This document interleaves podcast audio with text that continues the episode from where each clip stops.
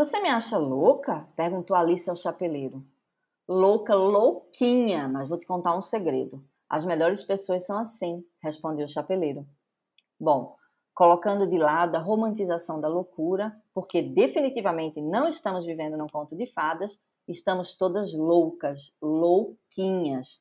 Isolamento social, milhares de mortes, falta de leitos nas UTIs, falta de vacina, crianças sem escola e muitos pais sem emprego. Se até aqui você não surtou, vou começar a desconfiar que a psicopata é você, viu, amiga?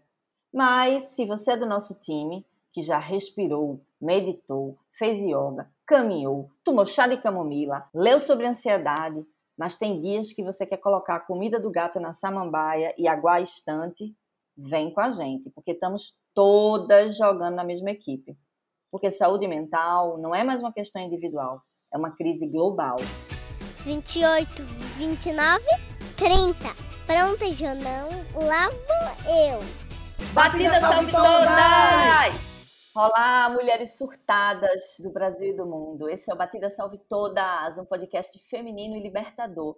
Eu sou Teta Barbosa, jornalista e publicitária. Eu sou Carla Pinto, jornalista, psicóloga e terapeuta sexual. Eu sou Gabi Carlos, publicitária e educadora parental. Hoje pode pegar sua camisa de força, porque vamos conversar sobre essa pandemia mundial. E eu não estou nem falando da Covid, viu? Estou falando da pandemia da saúde mental. Eu não sei vocês, mas eu estou bem surtada em todos os sentidos.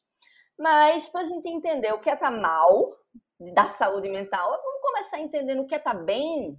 Carla e Gabi, vocês que são da área de psicologia, vamos começar pelo bom, vamos começar pelo bem. O que é uma pessoa mentalmente saudável? O que é estar tá com a saúde mental em dia? Me diz aí. É, em termos de pandemia, né? Ter saúde mental é não surtar, não enlouquecer de vez. De início, eu digo logo, nesse momento da pandemia. É, mais brincadeiras à parte, né? De acordo com a Organização Mundial de Saúde, a expressão saúde mental está muito relacionada à forma como determinada pessoa vai reagir às exigências, aos desafios, às mudanças de vida. Quer dizer, é o modo como ela vai harmonizar aqui aquelas ideias, as suas emoções. E aí envolve tudo, envolve os desejos, a, é, a sua capacidade, suas ambições.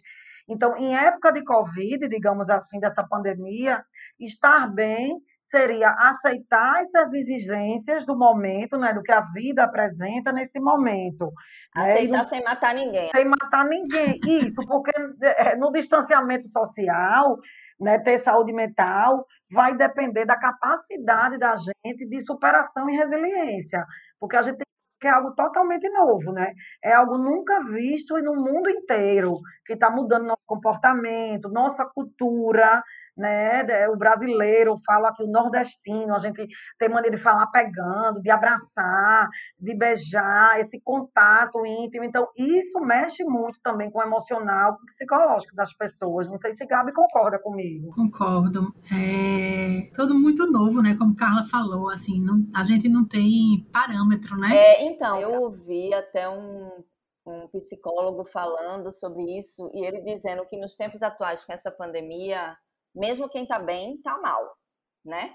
Porque a gente está há um ano e quase três meses vivendo uma situação que nem os melhores roteiristas de Hollywood iam imaginar, né? A gente está sem ver os amigos, sem para festa, sem para show, usando máscara, com medo de chegar perto das pessoas, lavando ovo, sacola de supermercado, Quer dizer, eu estou quase colocando álcool 70 no vinho para ver se esteriliza assim de dentro para fora, né? É o nível, meu nível de sanidade mental. Sim, Trump. E agravando, e agrave-se a isso as perdas, né? As mortes, né? Tudo isso, Exato. né? Exato. O medo. E o luto esquisito, né, né, Carla? Um luto esquisito sem despedida, né? O que, é muito, demais, demais. Que é, o que reverbera muito negativamente para a elaboração do luto, né? Bate de frente com a cultura da gente, totalmente, que a gente gosta de velar o nosso morto, tá ali velando o corpo, de enterrar. Aquela despedida parte, sempre né? fez parte do processo de luto e até de recuperação depois, né, do uhum. sujeito. Sem falar do medo de você ser a próxima vítima, né? Porque eu Exatamente. acho que o medo, você é algum próximo. a incerteza, para mim, assim, o que pega nessa pandemia é a incerteza.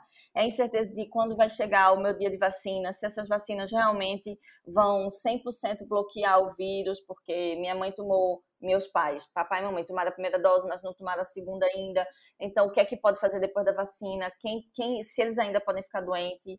Se eu posso ficar doente, porque você está vendo, a gente está vendo o aumento de pessoas mais jovens morrendo, pessoas que não tinham comorbidades, pessoas que não tinham histórico de doença e morrendo. Na verdade, agora está morrendo só gente jovem, né? Assim, quase a gente não jovem. vê mais, mais idoso como no começo morrendo, né? Porque os idosos estão vacinados, né? Os idosos estão é. vacinados, né? Que é uma coisa que, enfim, tá aí a. A nossa angústia mudou, né? A nossa angústia era vacinar os pais Exatamente. e os avós. Exatamente. A nossa angústia e agora é, eu posso ser a próxima vítima, né?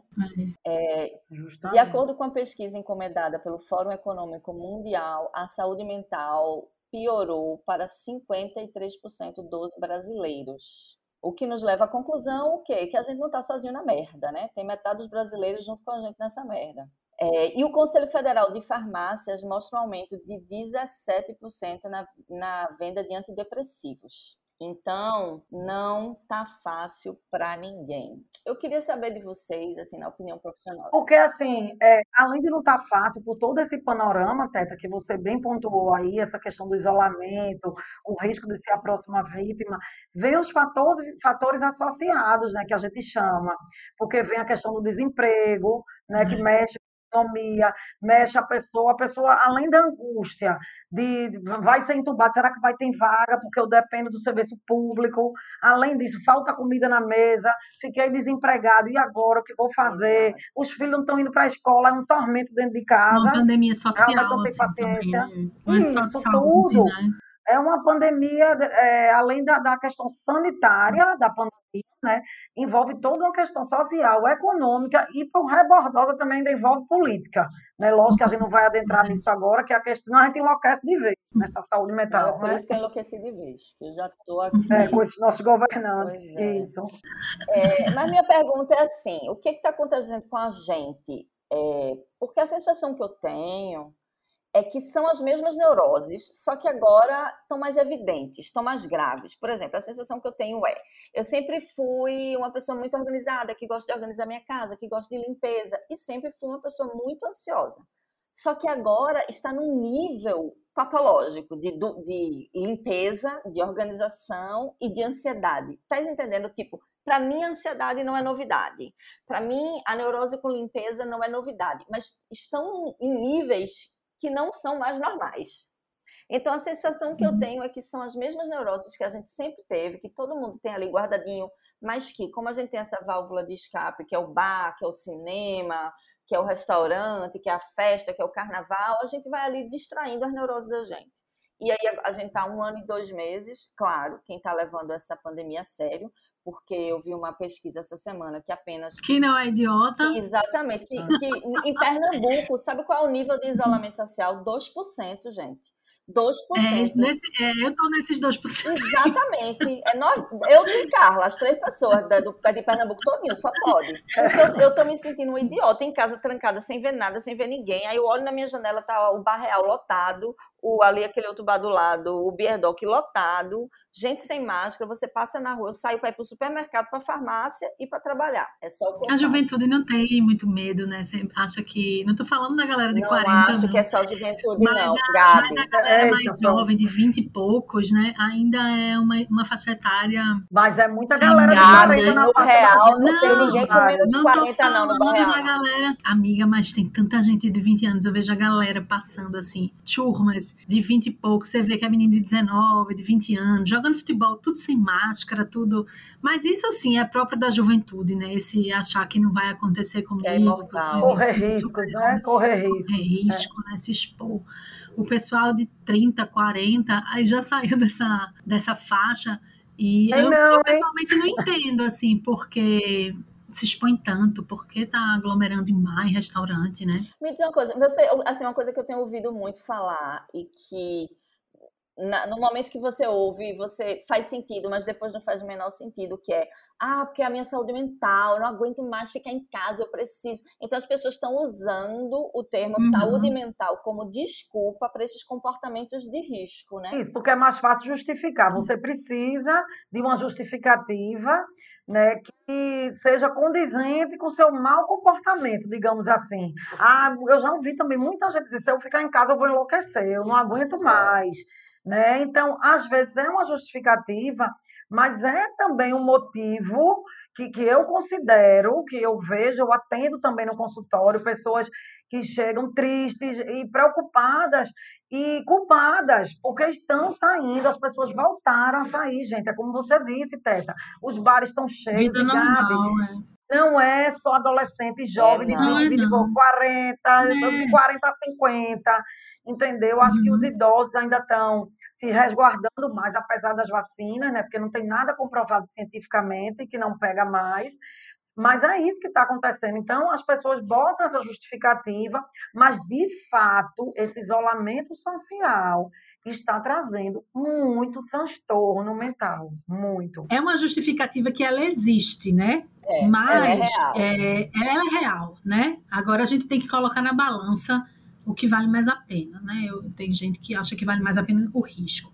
Eu estava essa semana, eu disse a vocês que eu estava numa palestra sobre saúde mental e trabalho em tempos de pandemia, né? E aí o palestrante falando que antes da pandemia, a maioria dos funcionários é, da maioria das empresas, quando perguntado se gostaria de trabalhar home office, fazer seu próprio horário e tal, a maioria respondia que sim, que gostaria.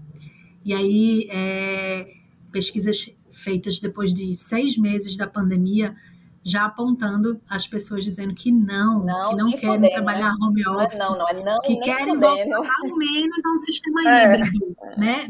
É, há uns dias na empresa, uns dias em casa. E aí, acho, o que eu achei mais incrível dessa pesquisa é que 73% dos entrevistados que disseram que não gostariam mais de trabalhar home office integral, né, é, queriam um sistema híbrido, híbrido 73% responderam que o que eles mais sentiam falta era de trocar com os colegas de trabalho ao vivo, em presença, em, sem ser por tela. Né, que o que eles mais sentiam Porque também é socialização, dessa, né? Desse convívio. Não, é exaustivo. Reunião, reunião por Zoom é, é exaustivo. Eu estava eu tava é. lendo uma matéria outro dia explicando por que, que a gente fica tão cansado numa reunião de Zoom. Você passa uma hora na reunião de Zoom, parece que você correu 5 quilômetros. Porque e você se dispersa, né? Você é, não, e tem a coisa, tem a coisa do, de você, do entendimento, da, de você entender o que a pessoa está falando, e tem o fato de você se ver, tem ali a janelinha que você está se vendo, é. e é uma coisa que numa situação do dia a dia, você numa reunião, numa mesa, você não está se vendo. Então, na hora que você está se vendo, você está preocupado como é que está a luz atrás de você, como é que está seu cabelo, como é que está no seu que lá. Então, são muitas coisas que a gente fica exausto e vai dando aquela piradinha, né? E aí na mesma palestra também eles fizeram um recorte de gênero, né? E apontaram também que as mais. mulheres, as mulheres muito sobrecarregadas, né? Porque estão de home office, mas estão de home o tempo todo, né? E as crianças e as têm, crianças têm aula também home. Na escola, porque uma hora a escola volta, uma hora a escola suspende, uma hora, né? Tem que lidar com isso, tem que lidar com tudo, né? Quando a gente vai trabalhar, né, fecha a porta de casa, vai trabalhar, ao menos fisicamente a gente não está ali ó, vendo tudo para organizar tudo, para preparar tudo. Então, Gostei do fisicamente, adorei essa observação.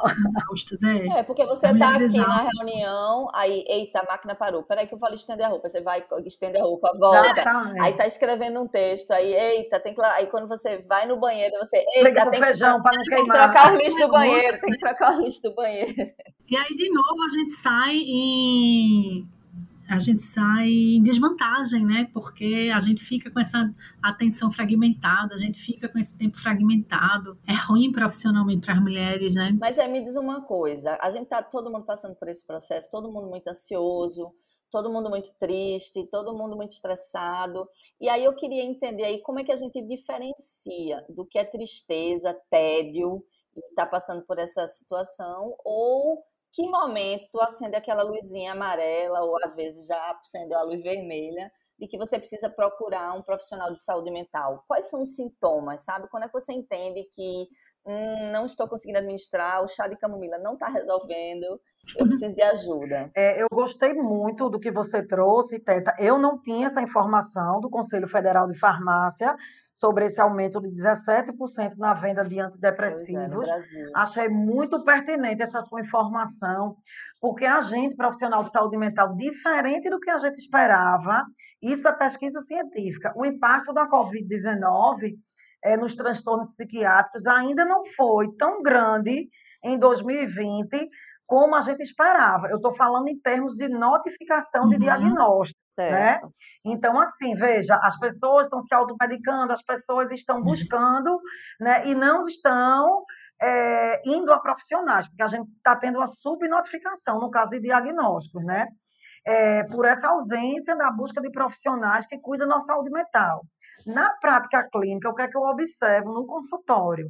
O aumento desses sintomas ansiosos e depressivos que você falou. Ah, minha ansiedade aumentou, aí também leva ao aumento o quê? Sentimento de solidão, estresse, né? aumento do risco de suicídio, que é outro aspecto que dá total subnotificação. Então, é, é notório também o impacto, digamos, de mortes, né? o impacto uhum. psicológico das mortes por Covid, do lockdown, crise econômica, que além do isolamento, desemprego, falta de vacina, os hospitais estão superlotados, as pessoas ainda precisam lidar com as perdas diárias. Então, aí, diante de tudo isso que a gente vem falando aqui hoje no programa, né? Aí, Teta faz, quando é a hora de procurar um profissional de saúde mental?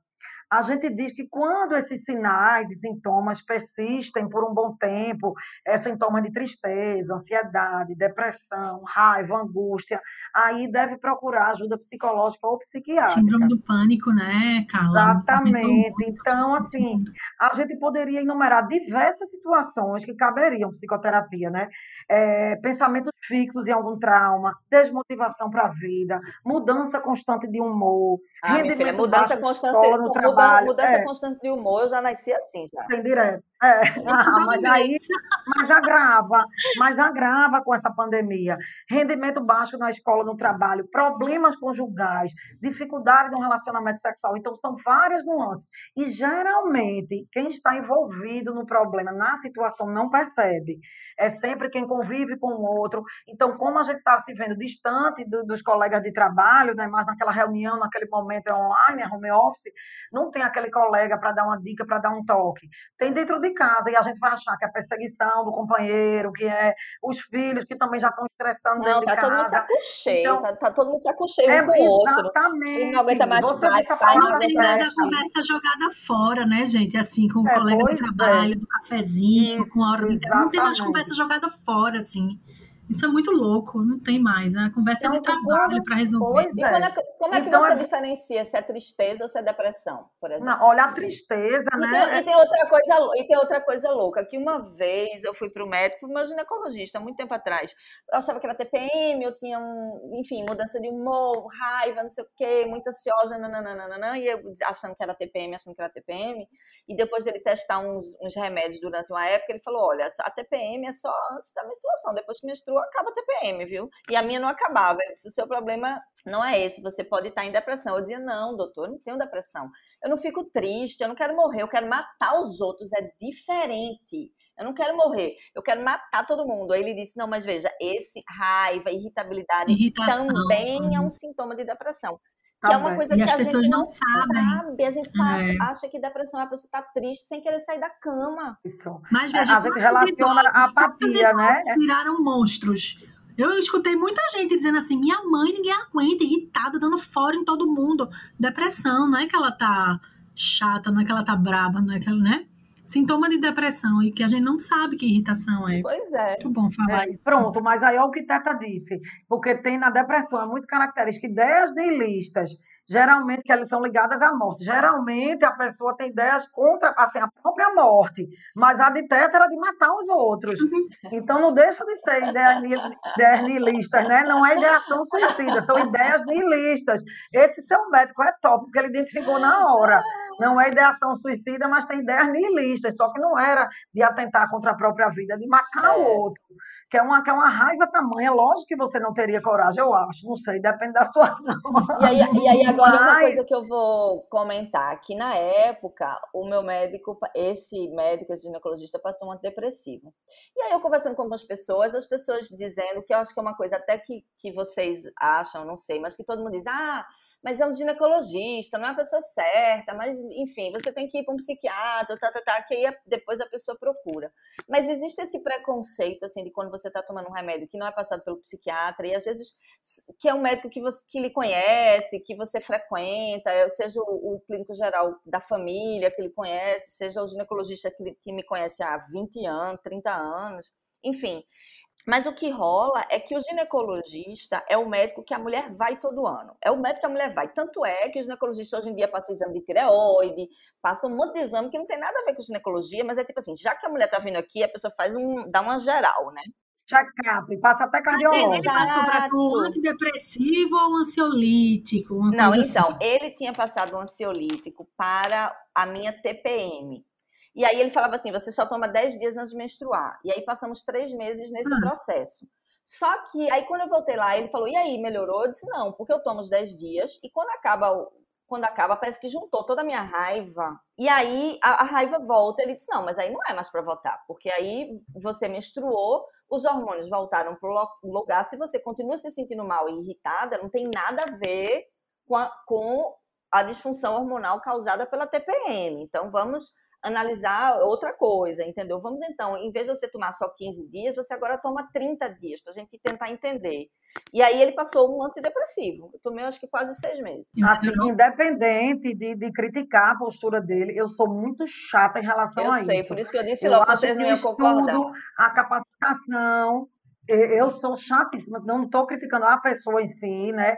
Mas eu acho, por exemplo, se você chegasse lá, ai, ah, além disso, quando eu estou menstruada, olha, é tanta dor no joelho, mesmo depois que eu que termino a menstruação, meu joelho continua doendo. Ele ia passar um remédio pro seu joelho ou ia indicar você para um ortopedista?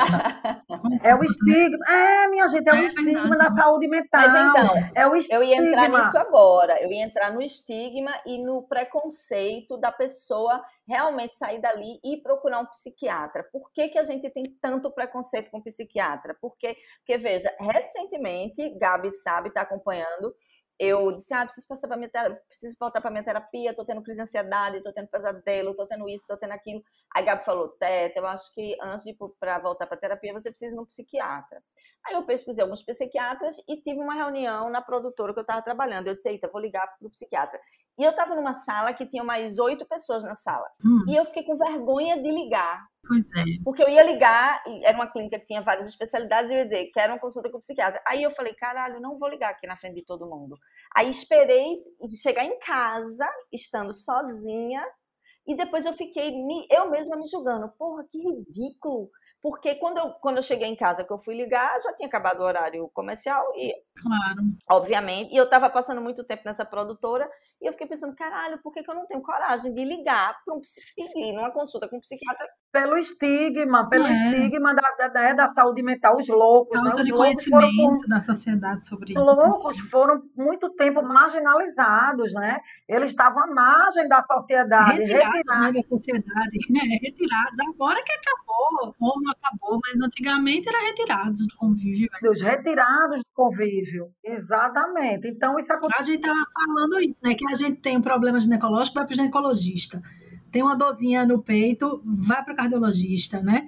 Passa mal, vai. E agora, quando a gente se sente é, emocionalmente debilitado ou esquisito, a gente não pensa logo instantaneamente, vou procurar um psiquiatra, né? Isso, então, isso é, é, triste, porque pouparia muito sofrimento. E, Isso, concordo plenamente. E Gabi, como é que estão as crianças nesse processo? Porque assim, mesmo elas sendo as menos vulneráveis com o processo da Covid, o menor risco de, de pegar a, a Covid uhum. grave, mesmo as crianças não tendo o medo da Covid em si, como é que elas estão sendo afetadas emocionalmente? Essa coisa do isolamento social, da falta de convívio com as outras crianças, tudo em casa trancado, com a mãe histérica, o pai mal-humorado. É, é. O que é que está rolando? Bem, isso é péssimo para as crianças, né? Na verdade, a gente, não, a gente não sabe isso agora. A gente sabe os sintomas que a gente já percebeu a partir dos primeiros meses de isolamento, mas de fato, qual será o legado da Covid para essa geração, a gente só vai saber mais lá na frente, né?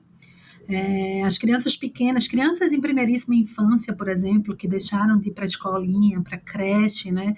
Eu já vi muitos relatos, já li muitas, muitos artigos de pesquisas mostrando que algumas crianças regredindo, né, no sentido motor, desenvolvimento emocional, desenvolvimento de linguagem, né? Crianças regredindo, crianças retardando o desenvolvimento. É, as crianças pequenas, elas são espelhos dos pais, também tem isso, elas absorvem muito.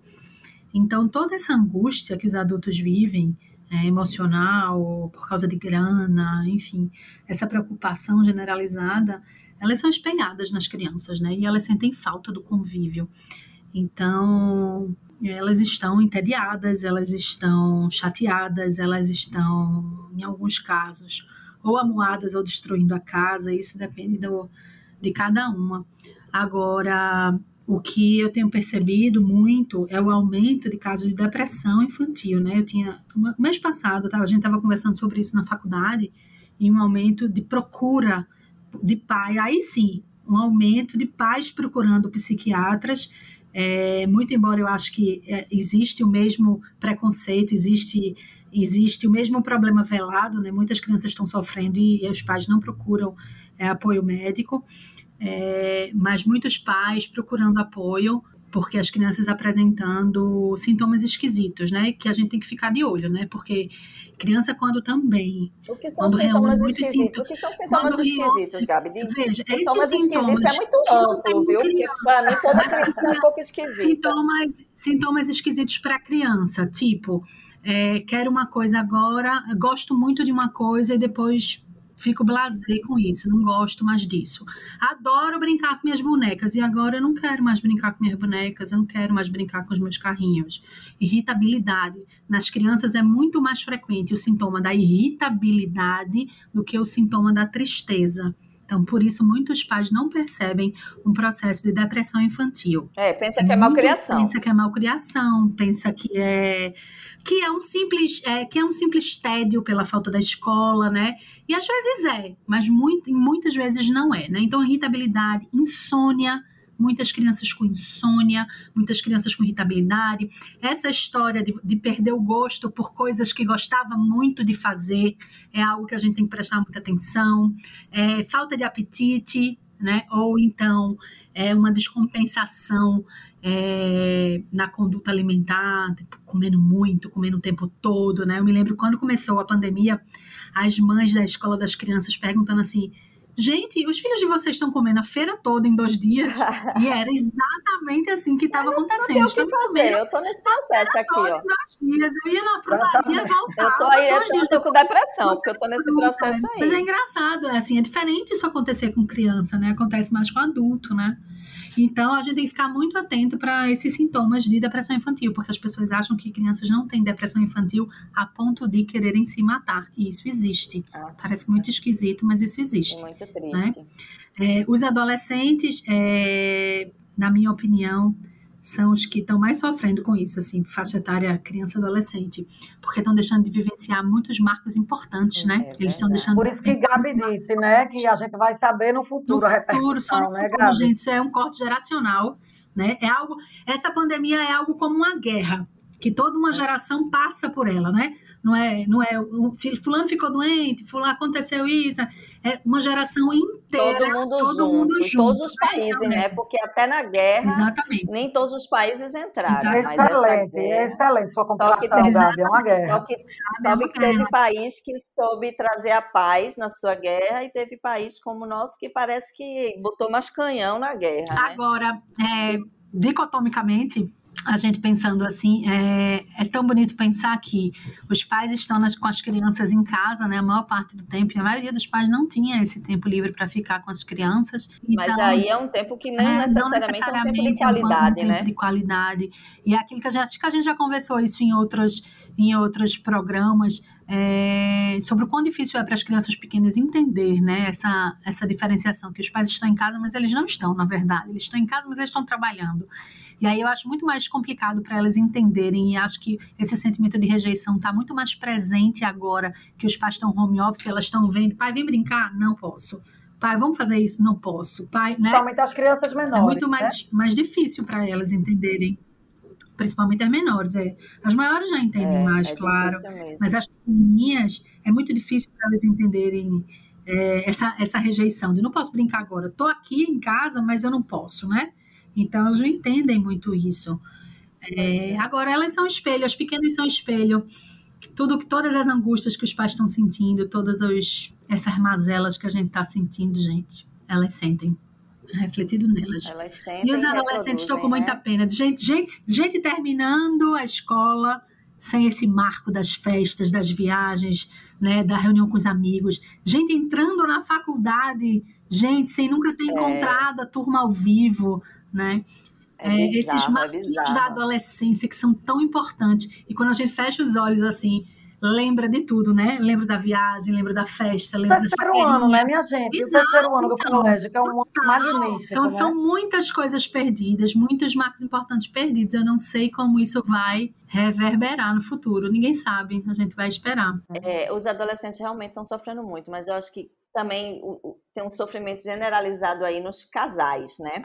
A gente vê uma mudança comportamental dos relacionamentos, assim, muito interessante, porque do mesmo jeito que você tem gente que namorava, e tem gente, inclusive, que namorava há pouco tempo, dois, três, quatro meses, e aí quando veio o primeiro lockdown, meio que um se mudou para casa do outro, porque, ah, pô, vamos ficar aqui do lockdown, pelo menos vamos ficar junto. Então teve gente que se O casou lockdown não acabou nunca. no- e não acabou nunca o lockdown. Em contrapartida, você tem aqueles casamentos, no- que foi o meu caso, casamentos mais longos, de mais tempo, que não resistiram à pandemia, que na verdade não tem nada a ver com a pandemia, nem tem nada a ver com o lockdown. É porque só é a mesma coisa que eu falei das neuroses, ficam só mais evidentes, né? Você fica ali no dia a dia, seis meses, oito meses, trancado em casa. E, e aí você teve casais que se separaram, teve casais que se casaram. Mas eu acho que Né, tem a eu- ver também com a pandemia, Vicitetes. Tem Eu acho sim. que quem já estava mal, degringolou. Aí tá- lascou tudo, entendeu? Mas mesmo quem vivia bem, é, é complexo essa, esse, esse isolamento social. Uma coisa é um casal que tem sua vida de casal, mas que cada um tem suas individualidades, seus relacionamentos, né? Extra casal, extra casa, tem seus interesses, tem suas atividades. É muito difícil isso de você estar ali 24 horas olhando para o outro sem seus escapes, né? Sem, sem seu espaço. Para mim, por exemplo, é muito esquisito isso. Não ter meu espaço, não ter. Espaço que eu digo não é só espaço físico, né? É meu tempo de sair ali, de dar o meu, o meu perdido, de estar com minhas amigas, de estar. Mas É. olha, a Gabriela dando Mas não é? perdido. Ah, Mas não é. é Gabi Carlos. Falta. Vamos fazer um episódio, Os Perdidos de Gabi Carlos. É, Casada, não sente falta de nada. Não, mas pergunta Como é? é? eu sempre saí. Meus happy hour, meus coisas. Não é Então, eu dessa, a sinto muita falta.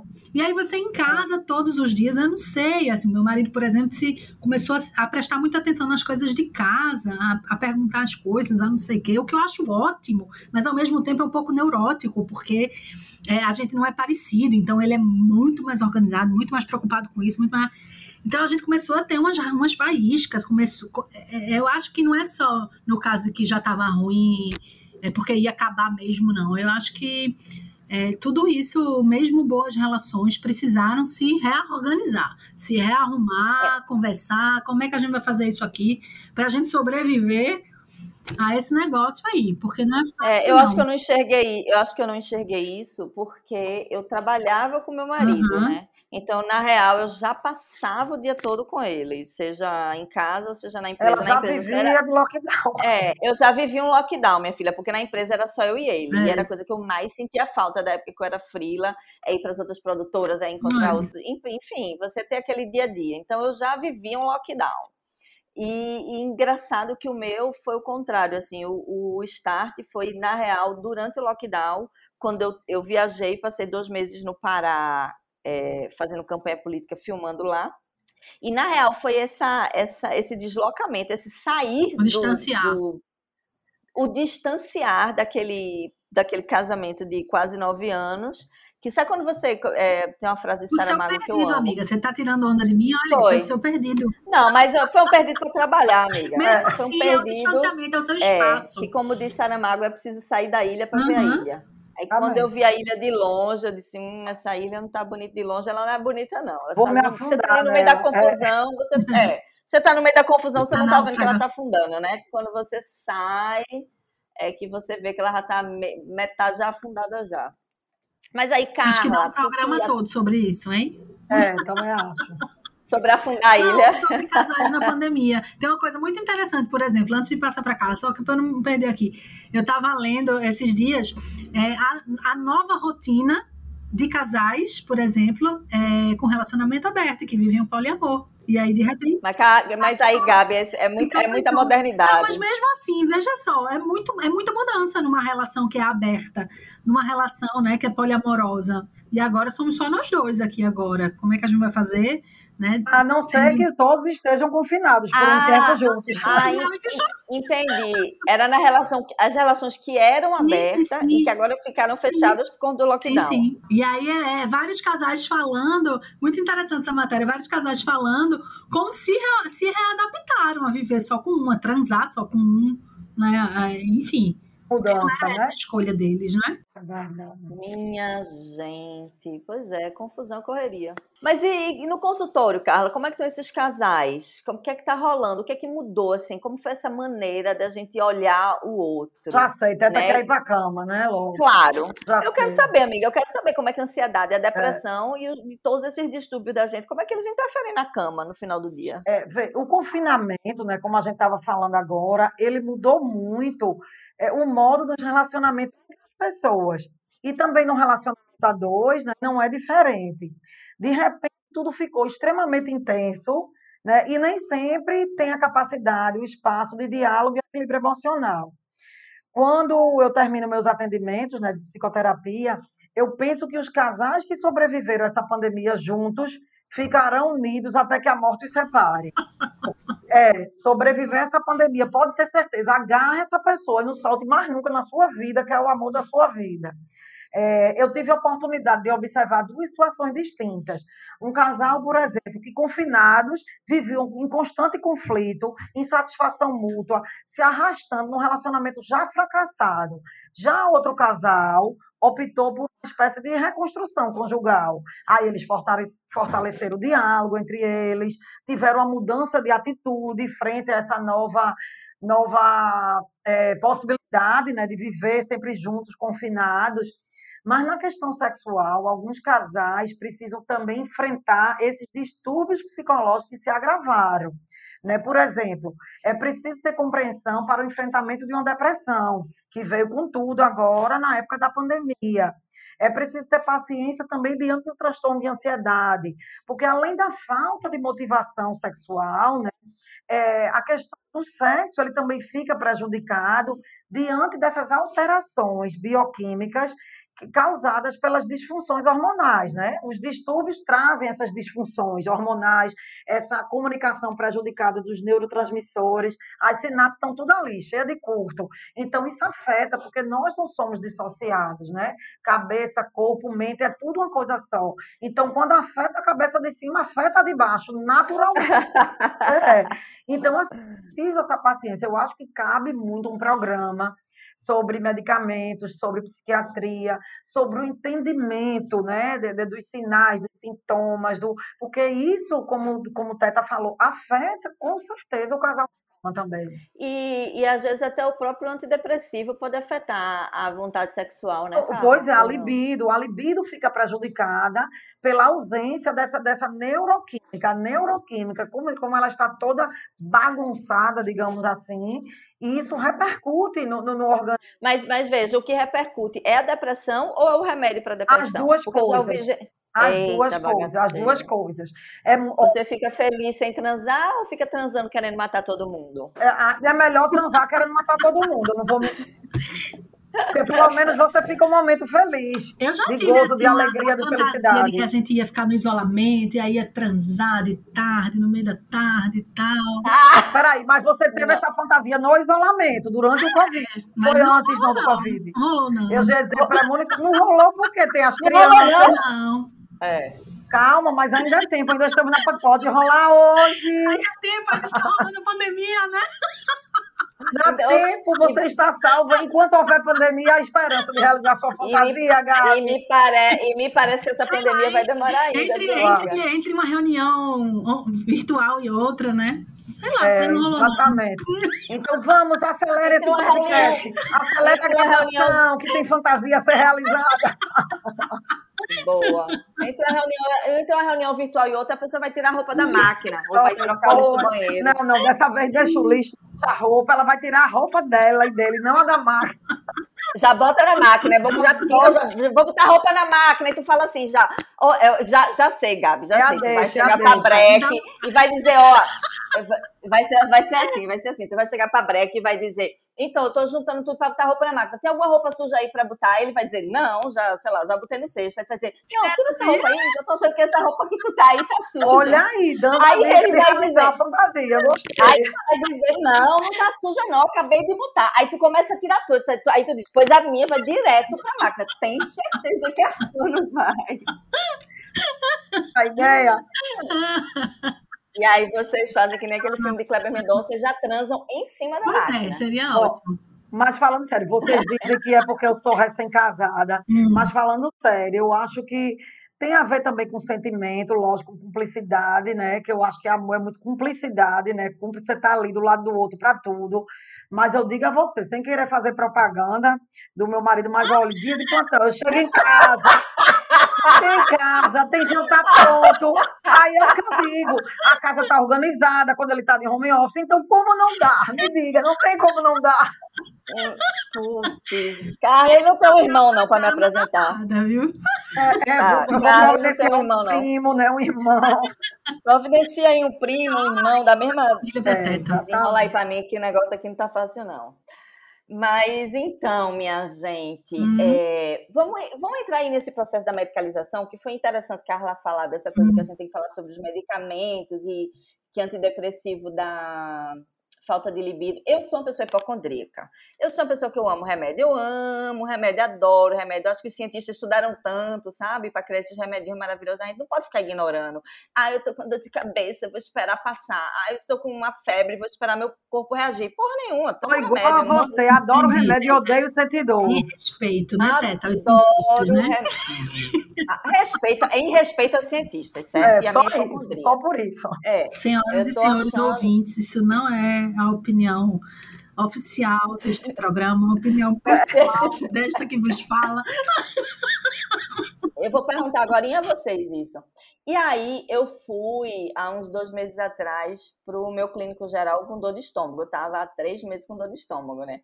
Aí eu fui para o clínico geral já querendo uma endoscopia, porque tudo que eu queria é aquele dormonide na veia. Era, eu já queria aquele dormonide na veia, amiga. Eu, não queria eu nunca tive essa viagem de dormonide na. Eu, ah, se, eu sempre me frustrei que o povo diz, ah, eu vejo peixinho, ah, eu durmo e não acordo nunca mais. Eu nunca fiz uma endoscopia para ter uma viagem dessa. Eu ah, também, eu fiz endoscopia, não tenho. Eu prefiro minhas garrafas de vinho. Uma viagem.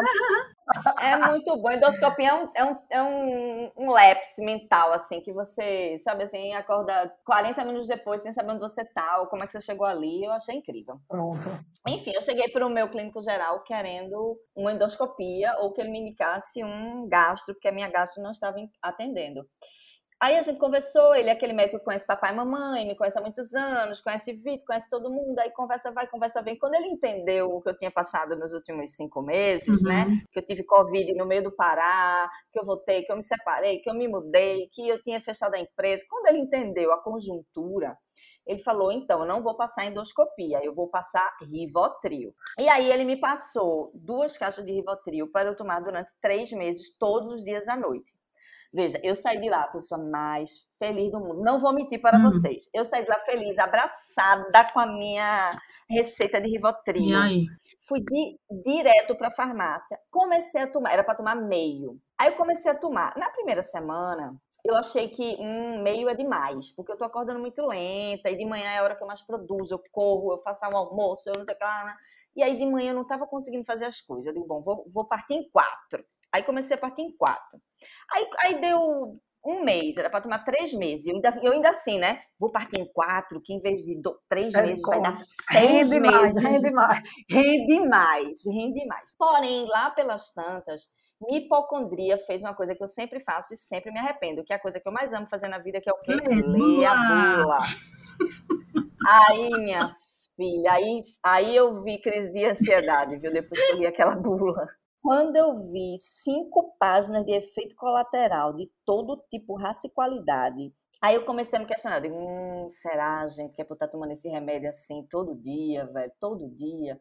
Será que é pra eu estar tomando? Será que, será que foi quando eu conversei com o Gabi? Gabi, o que é que eu faço? Eu vou parar de tomar. E Gabi, não, veja, calma, não pare, mas vá no psiquiatra para ver se ele indica ou se ele, acho que ele vai mudar de medicação, enfim. Resumindo, a gente sabe que o Rivotril é o segundo remédio mais vendido do Brasil. E que depois tem mais gente nos consultórios de psicologia tentando sair do Rivotril do que estão lá para entrar, né? Sair do vício do Rivotril. E aí eu queria conversar com vocês sobre essa coisa da medicalização, que eu já vi tantas matérias e tantas palestras, e coisas que eu concordo, coisas que eu não concordo, de que, ah, porque, porque também tem esse preconceito, sabe? Uhum. Das pessoas dizendo, ah, porque você não sabe enfrentar a tristeza e quer Vai tomar pro remédio taja para preta, ficar, né? é, vai pro taja preta para do- ficar dormente. Da doença mental, né? Da, é o É, preconceito. Exatamente. você não você não quer enfrentar o fim do seu casamento, ou você não quer enfrentar a tristeza, você não quer enfrentar, aí vai tomar remédio. Só que às vezes, colega, a pessoa precisa, viu? E tem, tem dias que a pessoa realmente precisa. E, independente do Rivotril, eu queria saber de vocês como vocês enxergam essa coisa do remédio. Porque eu sei que tem gente que é absolutamente contra, eu sei que tem gente que entende que tem só alguns momentos. Porque, por exemplo, uma coisa que eu acho louca, eu acho louca, é a gente dizer que o TDAH, que é a, é a hiperatividade, principalmente aí em criança, e Gabi talvez vá saber dizer melhor, ah, é um negócio que não existe, que tem que parar de dar existe. Para as crianças. Eu fui casada com uma pessoa que tinha, que tinha TDAH. E colega, eu vou lhe dizer uma coisa, existe. infernal. Não é porque ah, ele é muito agitado, ah, ele não consegue se concentrar, não. É uma coisa que existe, é a hiperatividade e remédio O problema salva. da Ritalina com as crianças é que a Ritalina está sendo receitada para crianças com energia e com vitalidade própria de crianças, Exatamente. não é? O problema da Ritalina, da- que eu acho da medicalização é, da Ritalina especificamente, é que os- o, o problema no geral com crianças, só para a gente fazer essa parte aí, já que você falou, é que os pais estão muito preocupados em diagnosticar seus filhos, né? Então, um filho muito treloso, muito ativo, e eu tenho esse filho, né? Você vai logo perguntar: ah, esse menino tem alguma coisa, será? Vai levar. E que os pais querem fechar um diagnóstico. Como se o diagnóstico determinasse aquela pessoa, porque os pais não querem entender que crianças são crianças. Agora, os transtornos existem. Mesmo que o pai diagnostique, diagnostique a criança e diga, ah, esse menino tem hiperatividade, leva para o profissional. O profissional vai dizer, não, seu filho é só muito agitado. Certo, e aí ele vai, alguns pais vão procurar outro, outro, outro, até que consegue uma medicação e a criança se acalma. É É, esse é o problema da medicalização. Mas pai. esse é o Aí problema da medicalização, Teta, entendeu? Primeiro, profissionais que estão medicando à torta e à direita. E segundo, pais que estão procurando medicação à torta e à direita, por motivos diversos. Não tô... É, eu concordo. Entende? Primeiro, antes de eu falar, eu queria dar um esporro em Teta, que ela fez super errado, e o médico ajudou ela a fazer errado também, porque tem que acabar com esse preconceito, volto a dizer, de psiquiatria. Eu vou marcar, eu vou marcar, essa semana eu vou marcar. O que é que aconteceu no seu episódio?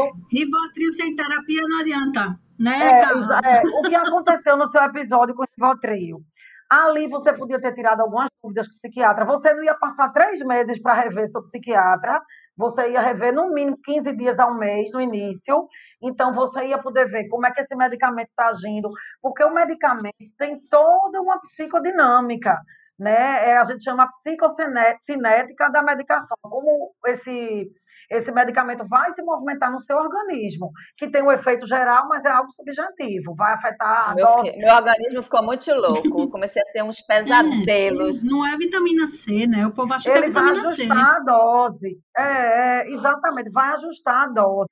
Em algumas situações, e eu me preocupo muito em relação à infância, eu observo, além dessa epidemia de diagnóstico que Gabi falou, vai caminhando na mesma proporção por uma epidemia também de medicalização.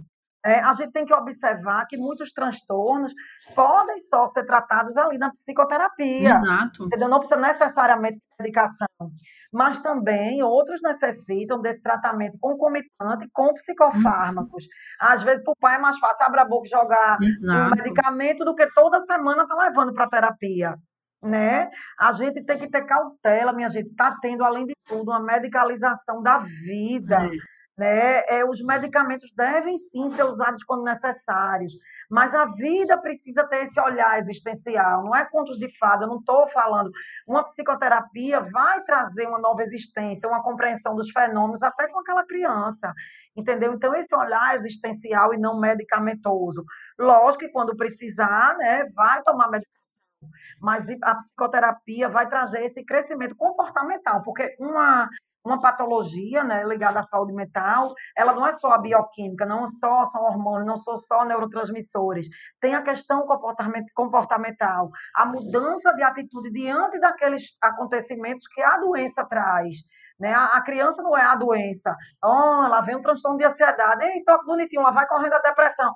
Vem cá, transtorno de déficit de atenção e hiperatividade. É, não é parece assim. que o diagnóstico cola nas crianças e nos adolescentes. Quando os pais têm o diagnóstico nas mãos, é muito, muito importante a gente falar disso. É, você tem filhos? Ah, eu tenho, eu tenho, eu tenho um filho autista, eu tenho um filho Asperger, eu tenho um filho TDAH, eu tenho um filho. É, cola na criança, como se aquilo ali definisse a criança. Fosse o sobrenome ou a apresentação da criança. Exato, sabe? É. Muito ruim isso, assim. Já classifica, né? Classifica, rotula, é. Então, remedinho quando precisa, tem, né? remédio Exatamente. quando precisa, sim. Vamos honrar eu precisava, que um eu, precisava que uma, eu precisava que um de vocês fosse psiquiatra para me passar umas coisas. É, Vamos honrar os dietistas, Petra. Só que a gente ia passar. A gente não é e não pode. A terapia de graça só aqui no podcast. Eu já fui no psiquiatra, gente, numa, uma, na época da minha vida, quando eu perdi meu bebê, que estava precisando muito.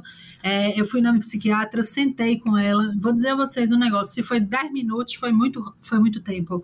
Eu sentei e disse: Olha, aconteceu isso comigo, eu não estou conseguindo dormir, não estou conseguindo pensar, eu quero minha vida de volta, eu quero que essa angústia passe. Ela fez uma receita e nunca mais eu voltei nela. Irresponsavelmente, eu desmamei o antidepressivo sem voltar, nunca ter voltado no psiquiatra. Melhorei, melhorei, melhorei, mas foi sorte, pura sorte de ter dado tudo certo, porque podia ter dado uma merda muito grande, entende? Então, foi, uma, foi um remédio que me ajudou, eu consegui é, voltar, mas é, eu tenho consciência que essa médica foi incrivelmente irresponsável. Exatamente. Mas engraçado agora, Gabi, tu falando isso, agora eu entendi porque que eu ainda não fui para esse psiquiatra. Porque há muito tempo atrás, meu terapeuta falou, não, eu acho que você tem que ir, você não tá com você tá, enfim é, eu era diagnosticada como TAG, né, transtorno uhum. de ansiedade generalizada, mas isso faz muito, muito, muitos anos, dois, três casamentos uhum. atrás. Aí eu fui para psiquiatra, eu fui para psiquiatra e falei o que estava rolando, que eu estava tendo mudanças de humor, que eu tinha raiva, porque a minha raiva, porque a minha raiva, porque a minha raiva. Ela me olhou com um desdém. Ou então você sabe falar. Ela, ela me olhou, não, ela me olhou com um desdém e falou assim: É, me parece que o seu problema é comportamental, não é mesmo? Tipo assim, o problema da raiva, de. Esse problema é seu, é comportamento, você não foi educada direito. Ela fez, é, me parece que o seu problema é comportamental, comportamental né, não foi educada direito, não, menina. É, amiga, mas comportamental. Dá a ideia do que é mal educada. Eu, eu, tô, eu tô há 48 horas é. sem dormir, só que ela me indicou terapia. Ela não me indicou terapia. Olha, não, Peca, Beth, seu não você... fizeram serviço oh. direito, não, rapaz. Ela fez, ela fez a mesma coisa. É, Peta tem que quebrar esse, essa visão dela. Por favor, sem querer fazer propaganda, já fazendo, hum. procure a doutora Pamela Gouveia, que é uma psiquiatra totalmente. Ela é da FACHES, feno... eu sou professora da atender FACHES. Ela é totalmente fenomenológica existencial, entende? A consulta dura uma hora tá com tempo. Que a Fenomenológica existencial, é, que porra é ela, essa? Assim, ela entende toda a subjetividade, passa remedinho sim, porque ela vê a necessidade, ela é adepta à medicação, ela entende essa disfunção, essa bioquímica. Ela, ela entende a subjetividade, ela entende seu sofrimento, ela entende que também é comportamental. mas não é um comportamental de educação doméstica. Fiquei com a vontade de mandar ela tomar no cu no comportamental. Não, mas você, olha, vá por mim, você não vai se arrepender. Vou procurar saber e dou a dica. Porque ficou parecendo, ficou parecendo que o que eu estava sentindo era uma coisa que eu estava inventando, é, entendeu? Ou então que você criava, o comportamento que você criava.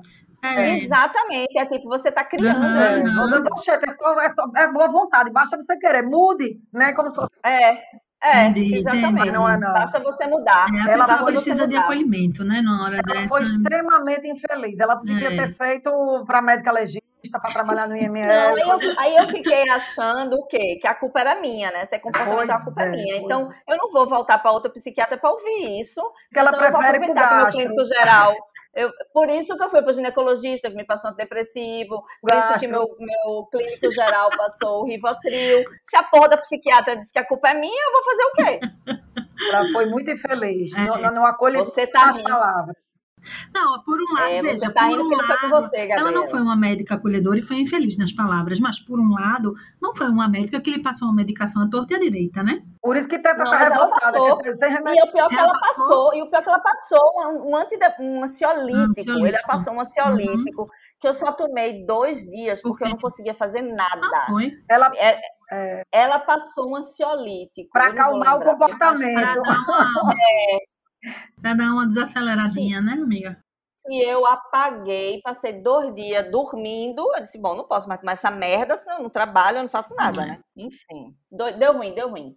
Agora, me diz uma coisa, minha gente. Vocês acham que adianta pensar a saúde mental como uma questão individual e não pensar na coletividade?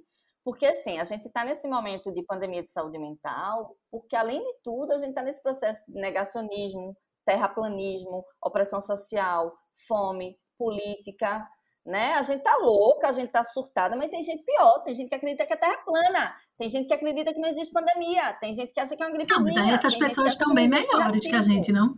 Depende. Não, então, mas aí... Não, acha mas, que não tem pandemia, eu... acha que tá tudo certo, né? Tá ótimas. Mas aí, mas me diz uma coisa, essas pessoas que acham que tá tudo certo, isso aí não é justamente um sintoma de psicopatia, não, de perversidade, porque a pessoa que está vendo todo mundo sofrer e está muito bem obrigado, tirando onda e tirando onda na, te na, televisão, como nosso presidente, essa pessoa não tem uma psicopatia, não? Essa pessoa não é muito mais doente do que eu, não, que estou sofrendo? Essa pessoa que está muito bem vendo. Ah, beleza, a família dela está bem, ela é rica e ninguém morreu, e aí foda-se o mundo. Eu prefiro dizer que é uma pessoa, uma pessoa que não tem empatia, porque assim, é para a gente de saúde mental é muito complicado dizer que é um psicopata, né? Sim, mas é concordar que percebe, né? É, porque são várias nuances, vários conceitos, é uma instância da personalidade. Você está na perversão, mas eu concordo com o Tete, é uma pessoa que não tem empatia e que também deve estar tá achando que vive em Nárnia, porque está vendo aí, está vendo tudo o que está acontecendo, nem se sensibiliza né, com a dor do outro e acha que, que é intocável, que nunca vai acontecer consigo ou com os seus. Mas é, né? mas é justamente isso que eu estou dizendo. Quem vive em Nárnia no dia a dia, não é justamente a pessoa que não tem empatia, é o narcisista, é o cara que é perverso, é o psicopata. Essa pessoa não é muito mais doente do que eu que estou sofrendo, não. Muito mais doente. E, e a repercussão vem depois, como diz Gabi, vai reverberar em algum momento da vida. Né? Eu acredito nisso, não tem como. A pessoa não passa ilesa a vida inteira, né? É, é a pessoa que, que não aprendeu a conviver socialmente, né? Porque nós não somos seres únicos jogados no mundo, né? Nós, vivemos, somos seres sociais acima de tudo, né? aprendemos a viver dentro de uma cultura, dentro de, de um comportamento social, digamos assim. E quando foge muito, quando vai muito à margem, quando se nega muito uma situação como essa, uma pandemia globalizada, então, realmente, essa pessoa não pode ser normal, não é algo natural, digamos assim. Pois é. Então, quer dizer que o novo normal é estar tá fodido. É que eu tá acho também que é, tem um lado que a gente não sabe, porque a gente não está desse lado, é óbvio, e graças, que é desse, dessa lavagem cerebral, sabe, gente? Muito grave. Desse algoritmo que funciona só mostrando às pessoas é, aquilo que querem que elas vejam. E, e aí é como se não houvesse uma janela para o mundo que a gente que a gente vê, que a gente está enxergando, sabe? O que eu quero, Mas, o que caralho, eu quero dizer, eu, eu entendo, o que eu quero eu dizer entendo, é que não, é, não necessariamente é só crueldade. Tô, agora estou lembrando, tô, o que eu quero dizer é que não é só. Ontem eu vi um documentário sobre o Holocausto, o Holocausto aí tinha uma parte que falava sobre o julgamento de Eichmann né, em Jerusalém. Uhum. E aí o que eu quero dizer não é. Ele é dizia que só. É, é o que ele uhum. dizia que só cumpria a ordem, só cumpria é, a ordem. O que eu quero dizer, eu me lembrei disso agora também, é porque o que eu quero dizer é que tem gente que não está enxergando pela mesma janela que a gente está enxergando, gente. Entende? Que não necessariamente é porque a pessoa é cruel. É porque a pessoa não está enxergando, não está vendo por outras razões. É, dá para dá entender o que eu estou falando? Dá, dá, dá esse, esse é algoritmo, uma... essas é informações é... erradas, essas fake news, essas teorias de conspiração, tudo isso tem uma grande parcela da população caindo nisso e cega nisso, e as únicas informações que chegam para elas é, são essas. Então, elas não têm acesso a outra informação, entendesse? E aí, isso vai vai, vai fechando, isolando as pessoas. E elas vão vivendo num mundinho é. encantado, que é desencantado para nós, mas elas vão vivendo nesse aquário, vão vivendo nessa. É, no mundo delas faz sentido, né? No mundo é. delas faz sentido. O que é verdade para a gente, a gente está vendo acontecendo, para elas é uma teoria de conspiração, é a China, é, é o vírus da China criado no laboratório, é a guerra dos. Do, entendeu? Nesse caso da pandemia, faria mais sentido essa sua fala, eu entenderia melhor essas pessoas se fosse uma coisa brasileira Brasil. Ah, é a bipolarização política, é, é a direita radical que odeia a esquerda tão tanto que tudo que vier uhum, da esquerda vai achar uhum. que é uhum. fake news e vice-versa. Se fosse uma coisa Brasil, eu entenderia. Uhum. Mas é uma coisa do mundo, velho. É uma coisa do mundo. A pessoa abrir qualquer site, qualquer jornal, qualquer repórter, qualquer podcast, as pessoas estão aí, tem, tem os números, entendeu? Tem quase, mais de quase, quase 500 mil mortos no Brasil e, e neguinho Ai, então. tirando onda, Mas, entendeu? São infelizmente vira número. Vira número. É. Ontem, eu tá, ontem, de novo, eu vou trazer esse negócio desse documentário, um documentário lindo. E aí, os sobreviventes falando, uma das sobreviventes falando, eu tinha oito anos e brincava ao lado de pilhas de cadáveres. No primeiro dia aquilo foi assustador, no segundo dia eu ainda chorei, do terceiro dia em diante, aquilo ali era como se fossem pedras para mim. É. Entende? É. Vai virando paisagem. É, como a gente vê criança pedindo esmola na rua, mãe com criança deitada na rua, gente, sem ter o que comer. Vira paisagem. Não foi João que morreu, foi o número 4.386, vítima do Covid, é isso? Exato. Pois é, mas Sabe? meu Deus, Sabe como é? cada dia mais próximo, todo mundo tem algum amigo, é a banalização, é que nem a violência. Que né? é. é a banalização. É isso, então Vamos acabar, vamos, vamos acabar esse podcast Menina, hoje dessa maneira tão feliz. De todos. Eu podia passar o dia dando nesse podcast hoje. Aê! Não, vamos acabar logo, depois... porque ela quer dar, ela quer realizar a fantasia assim sexual. Tanto, não. Eu, eu separei ela gostou da máquina de lavar. É, ela gostou do experimento. Tira a roupa que eu tenho que lavar. Aí quando eu olhar para Eduardo, agora eu vou lembrar exatamente de tu falando isso, tá? Então... Ah, é. Eu vou chegar na tua casa esse final de semana e vai dizer, oxente, Gabi, não lavasse, lavasse roupa não, né? Cadê a roupa varal vazio, é. botasse roupa na máquina não. Tem ninguém aqui hoje, todo mundo foi pra piscina na casa da avó, mas aí eu tenho que gravar oh. podcast e nem rolou. Sim, mas já tá Porra, então vamos encerrar logo. Vamos, vamos encerrar logo esse podcast. Oh, Urgente, para poder dar tempo para lavar roupa. Eu vou dar... Daí, pode ir. Daí, daí, daí, daí. Vou dar, vou dar, vou dar. Eu vou dar a dica do livro Sentimentos que Causam Estresse, Como Lidar com eles, que é da autora Marilda Lima. Eu adoro, na verdade, ela é organizadora desse compêndio, né? É uma obra que ajuda a lidar com sentimentos como raiva, viu, Teta? Medo, inveja. Oxe, olha, seis meses que eu não tenho uma raiva seis meses que eu não então, tenho uma raiva. Minha raiva tinha nome. Minha, minha raiva tinha nome e é. sobrenome. Aí, raiva, medo, inveja, frustração, tristeza, ciúme, e propõe uma mudança de hábitos de vida. Eu acho que é um livro bem interessante para ler agora, neste momento de pandemia. É, mas foi bom você ter falado nisso, viu? Porque às vezes, como ó, o comportamental aí, comportamental, eu mudei minha vida e faz seis meses, sem brincadeira, faz seis meses que eu não tenho uma raiva. Eu tive ansiedade, Nossa, eu tive várias coisas, mas raiva não tive. Tá vendo que o problema não, tá vendo que o problema não sou eu? É. Raiva não tive. não. Caralho. Gabi, Gabi, vai, dá agora para tu dar é... de novo já já. Eu queria dar filmes, tá? É, eu queria dar Black Swan, como é Black Swan? Cisne Negro, Cisne a maravilhosa Natalie Portman, que eu acho um filme incrível, né? É incrível. Uma Ela história de transferência do que é da mãe, do que é dela, do subconsciente para o consciente. Acho muito louco, muito lindo esteticamente, muito incrível aquele filme.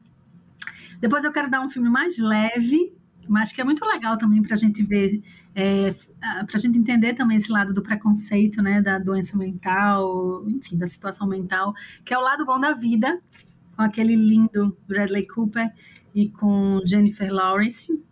Lembram-se? é Ah, ganhou oito. Oscars, O Lado Bom da Vida. Lembra não? Que ele é um ex-professor e aí é internado para tratar de uma. Ele é bipolar, na verdade. E aí, quando ele sai, ele encontra ela, ela também tem as questões dela, e um, eles começam uma amizade bem, bem linda, e começam a ajudar o outro. Meu Deus, não vi não. Vou ver Bom da hoje. Vida, bem legal. É, e aí tem muitos outros filmes, eu vou só citar clássicos. Clube da Luta, O Aviador, ó. É, O Garota Aviador. Interrompida, hein, como Ela tá muito dadeira, viu? Eu tô Olha, Tá, ela hoje tá. bom. Ela tá querendo acabar logo, ela tá É. dando rápido pra dar tempo de, de ir pra máquina Não, não vou lavar dar mais de eles nada não, já chegarem. dei. Pronto. Não, dei, amiga, dei, dei, dei. São Pode dar. esses clássicos demais. Clube da Luta, maravilhoso. O Aviador. Eu não sei qual Não é sabe o Aviador, a história da- do, do... Como é o nome dele? Vocês sabem o nome dele? O primeiro não. cara. Não sei qual filme, como é que eu vou Sabe não, cara. É aquele filme com aquele bonitinho de Titanic. Leonardo DiCaprio. Tá Leonardo arrasando nesse filme. Vai assistir o Aviador O hoje. aviador. Vai reassistir não, o Clube da Luta. Clube da Luta é bem parecido com a tua dica. Ó, e tá ligado que Clube da Luta tem um negócio Clube da chamado. Easter eggs. Você já ouviu falar em Easter Clube da eggs? Luta tem já. Tem muito easter egg. Eu fico pé da Muitos. vida que tem muito easter egg Muitos. pra adulto em filme de criança. Dia desses eu tava Muito. vendo aí em Shrek um easter egg pra adulto, que é o príncipe querendo, querendo ficar atrás da Fiona, querendo casar com a Fiona. Ele vê a foto da Fiona, ele tá deitado na cama e o cara tem uma ereção. Ninguém Oxe, percebe, e o cara tem uma ereção. é. Sou bem puta com Não, easter mas egg. os, os easter eggs de, de Clube da Luta são bem bizarros, assim. Você só consegue ver se você frisar a cena, porque é um frame, entendeu? Hum. Easter eggs, pra quem não sabe o que é, acho que todo mundo sabe o que é, mas é tipo, é, são, a tradição é ovo de Páscoa, mas é coisa que eles colocam escondido no filme, que na verdade começou com uma, uma brincadeira de editor, né? O editor bota pra ver se algum outro editor percebe. E tem filme que tem easter eggs que só se você frisar, porque é um frame. Veja, é, cada, cada segundo de filme tem 24 frames. Então, é um frame, eles colocam ali uma imagem, uma, uma como se fosse uma assombração, assim, uma coisa, uma, uma mulher que aparece do nada, mas você só vê se você frisar. O campeão de easter eggs é Clube da Luta. É? Se você colocar na internet. Clube da Luta. Não, mas você não Ah, vai enxergar. enxergo. Você tem que, Ah. você, você tem que ir pro Google Ah, e botar entendi. easter eggs de Clube da Luta, entendeu? Clube da Luta. Tem uns que dá pra enxergar, mas a maioria não dá. Só se você parar, sabe assim, você tem que parar em 27 minutos, 3 segundos, Ah, não, não, não. Aí você frisa o filme, aí você vê, entende? Garota Interrompida também eu enfim, adoro. É, eu também gosto. É maravilhoso, Garota Garota Interrompida. É, eu vou dar, eu vou dar, eu vou dar, eu vou dar um filme que eu vi essa semana que tá bombando na Netflix, todo mundo já deve ter visto ali na- no cardápio ali principal, que é A Mulher na Janela. A Mulher na Janela com Amy Adams e Julianne Moore. Engraçado que eu vi o filme e eu vi a foto de Julianne Moore que eu amo e eu comecei a assistir, eu digo, bom, não quero nem saber sobre o que é esse filme. Tem Julianne Moore, tem Amy Adams, deve ser ótimo. Aí eu comecei a assistir o filme sem, sabe quando você não, não leu nada a Uhum. respeito, eu não li sinopse, nada. Eu comecei a assistir. E eu acho que é um filme que, na hora, eu ficava assim, meu Deus, sou muito eu, tô muito eu, tô muito eu. Tô, eu, eu me identifiquei mais do que eu gostaria de ter me identificado. Mas que é uma mulher que tem agorafobia. É assim que chama? É, é. Agorafobia. Agorafobia. Que é a pessoa que está trancada em casa e que tem medo de sair. Isso. E eu já vi várias discussões sobre assim, esse novo normal da gente como voltar. Será que a gente vai voltar 100% normal, do abraço, do. Porque, tipo assim, eu acho que para sempre eu vou ficar com nojinho das coisas que eu compro no supermercado. Que é quando eu mais boto álcool, assim. é Eu Quando eu não. volto no supermercado, eu boto álcool. Eu boto pra Eu- eu acho que eu eu vou boto com raiva. Eu acho que eu vou ficar meio com umas coisinhas assim, entendeu? Outro dia eu tava ouvindo no Café da Manhã e a menina do Café da Manhã, que é aquele podcast da Folha de São Paulo, ela dizendo: Eu acho que máscara é uma coisa que vai me acompanhar pro resto da vida, no sentido de se eu tiver gripada. Porque, pô, era um absurdo. Você trabalha numa redação de jornal, aí tem um gripado, fica todo mundo gripado. E andar de ônibus Mas também. Eu acho que se eu. Quando eu voltar a de ônibus pra faculdade, eu vou de máscara, eu acho também. É, entendeu? Então tem umas, umas coisas. Enfim, o filme A Mulher na Janela é de com Amy Adams. E, na verdade, a, a participação de Julianne Moore é bem pequena. Mas mesmo assim vale, porque Amy Adams está maravilhosa. E aí, no fundo, me lembra um pouco, sabe aquele filme muito antigo que o cara quebrava a perna e aí ele não podia sair de casa? E aí ele ficava na janela, essa coisa de você na janela observar sim, o vizinho. Janela indiscreta. Que é uma coisa Janela Indiscreta, exatamente, que é um filme bem antigão, que era Janela Indiscreta. Tem um pouco uhum, disso, né? É. Porque ela pega a câmera, ela usa meia câmera como binóculo é. para ver o que está rolando, então ela fica observando. E aí, enfim, tem toda uma trama, é maravilhoso. Se não assistiram, assistam. Bom, esse não foi um episódio assim, dos mais felizes. Você ia dar uma dica para pessoa recuperar a saúde mental? Você era uma dica. Vai afundar de vez a pessoa. Ver as merdas dos outros. Foi uma dica para ver as merdas dos outros. Você tem que ver a merda dos outros para ver que tem gente pior do que você. Acho que era o contrário, era pra gente ter dado assim, dicas pra pessoa. Né? Ok, tá, é verdade. Não, porque ia ser um, um episódio autoajuda. Era, era. Filmes leves, coisas que você, né? Se diverte, o milagre da manhã, essas nada. coisas. Pensei em dar o milagre da manhã, é. meditação. É. Eu, eu, já dei, eu já dei aqui, que, era, que é a melhor dica para isso, que eu assisti nesse intuito, que é o, o High Fidelity, Alta Fidelidade. Ah, sim, tu falaste que é massa. A série. Pronto, é a série perfeita para assistir, para pensar em música, em festa, em gente Ai. bonita em, e não pensar e não em pensar nada. em nada. É isso, gente. É Eu isso, sou... gente. Não, ah, que pena. Não tá fácil acordar no Brasil, né? Não tá fácil, mas a gente tá junto aí nessa luta por uma vida mais equilibrada, menos medicalizada. É? Vai-se embora fazer. É, porque sei lá, eu faço tudo direitinho, minha gente, mas não tá dando. Eu, eu tentei yoga, caminhada, chá de camomila, ansineodoron, que é aquele não, é, é, meditação, tô, eu tô meditando duas vezes por, por dia e não, não tá, tá dando conta, mas enfim. Tá. Às vezes dá conta, às vezes não tem. Meditação, yoga é o caralho. Eu, eu vi uma chave hoje, que a mulher começa a fazer yoga, aí ela vai naquela posição que, a, que encolhe e ela fica ali. Ela diz, minha yoga é essa, é posição não, fetal. Cara, Faz toda. o primeiro exercício. É. Pronto, a, a yoga que eu tô fazendo é ficar em posição fetal, embaixo da cama, escondida do mundo. Tá. Mas vai melhorar. Tá bom, vou ali Vai lavar a roupa, então. Aê! Um beijo, meninas. Foi um prazer. Beijo. Boa. Eita, pera, a última cadê, coisa. Cadê? Dá, dá o resto aí. Tá faltando dar alguma coisa aí. É, o resto Última coisa. Esse é o último episódio da segunda temporada. Ah. Mas calma. Calma, vamos começar a terceira. É só vai um intervalozinho pra gente respirar.